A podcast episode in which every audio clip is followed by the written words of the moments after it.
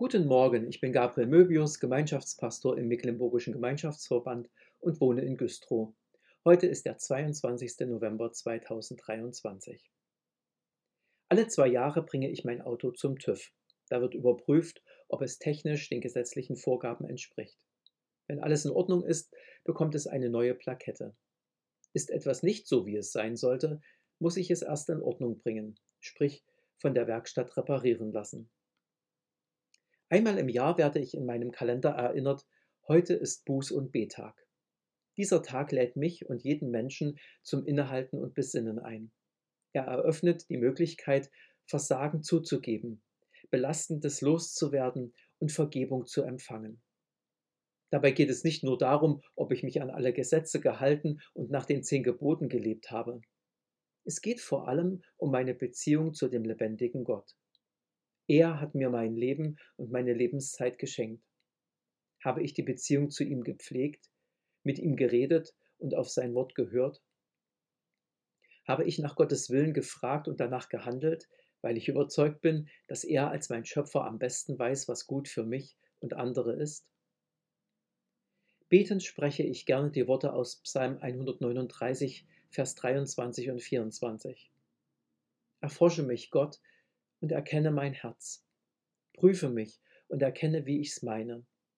Und sieh, ob ich auf bösem Wege bin und leite mich auf ewigen Wege. Um mich von Gott prüfen zu lassen, kann ich die zehn Gebote lesen und dazu die Auslegung von Martin Luther im kleinen Katechismus. Ebenso die Bergpredigt. Wenn dabei herauskommt, dass ich nicht so gehandelt habe, wie es sein sollte, muss das in Ordnung gebracht werden. Zum Glück kann ich Jesus Christus um Vergebung bitten für das, was ich Gott und Menschen schuldig geblieben bin. Der Zuspruch, dir sind deine Sünden vergeben, bringt mich mit Gott wieder ins Reine. Es kann gut sein, sich dies nach einem Sündenbekenntnis von einem Seelsorger oder einem anderen Mitchristen zusprechen zu lassen und sich nicht nur im Stillen damit zu trösten, dass Gott mir ja verzeiht. Dietrich Bonhoeffer war der Meinung, dass sich manche Christen eher selbst verzeihen, aber nicht Gottes Vergebung und damit verbunden auch seine Veränderungen in Anspruch nehmen. Meinen Mitmenschen, an dem ich schuldig wurde, soll ich auch um Vergebung bitten und die Sache wieder gut machen, sofern das möglich ist. So kann ich befreit und froh weitergehen. Freilich ist das alles nicht auf den Buß- und Betag beschränkt. Es ist eine gute Angewohnheit, jeden Tag mit einem Rückblick zu beschließen, Gott zu danken für alles, was gelungen ist und Jesus Christus um Vergebung zu bitten für das, was nicht gut war oder was ich versäumt habe. Nun geht es am Buß- und Betag nicht nur um mich. Der Bibelvers für diesen Tag aus Sprüche 14, Vers 34 sagt uns, Gerechtigkeit erhöht ein Volk, aber die Sünde ist der Leute Verderben.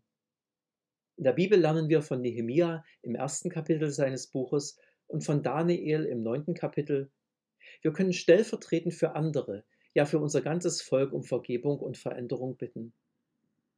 Die Sünde ist der Leute Verderben. Wem die vielen Menschen links und rechts nicht egal sind, der bete, dass unser Volk wieder nach Gott fragt und sich ihm zuwendet. Und er bete, dass Christen zuhören und das Hilfreiche sagen können, damit Fragende den Weg zu Jesus, zur Vergebung und zum Neuanfang finden. Gott gebe ihnen einen gesegneten Tag. Amen.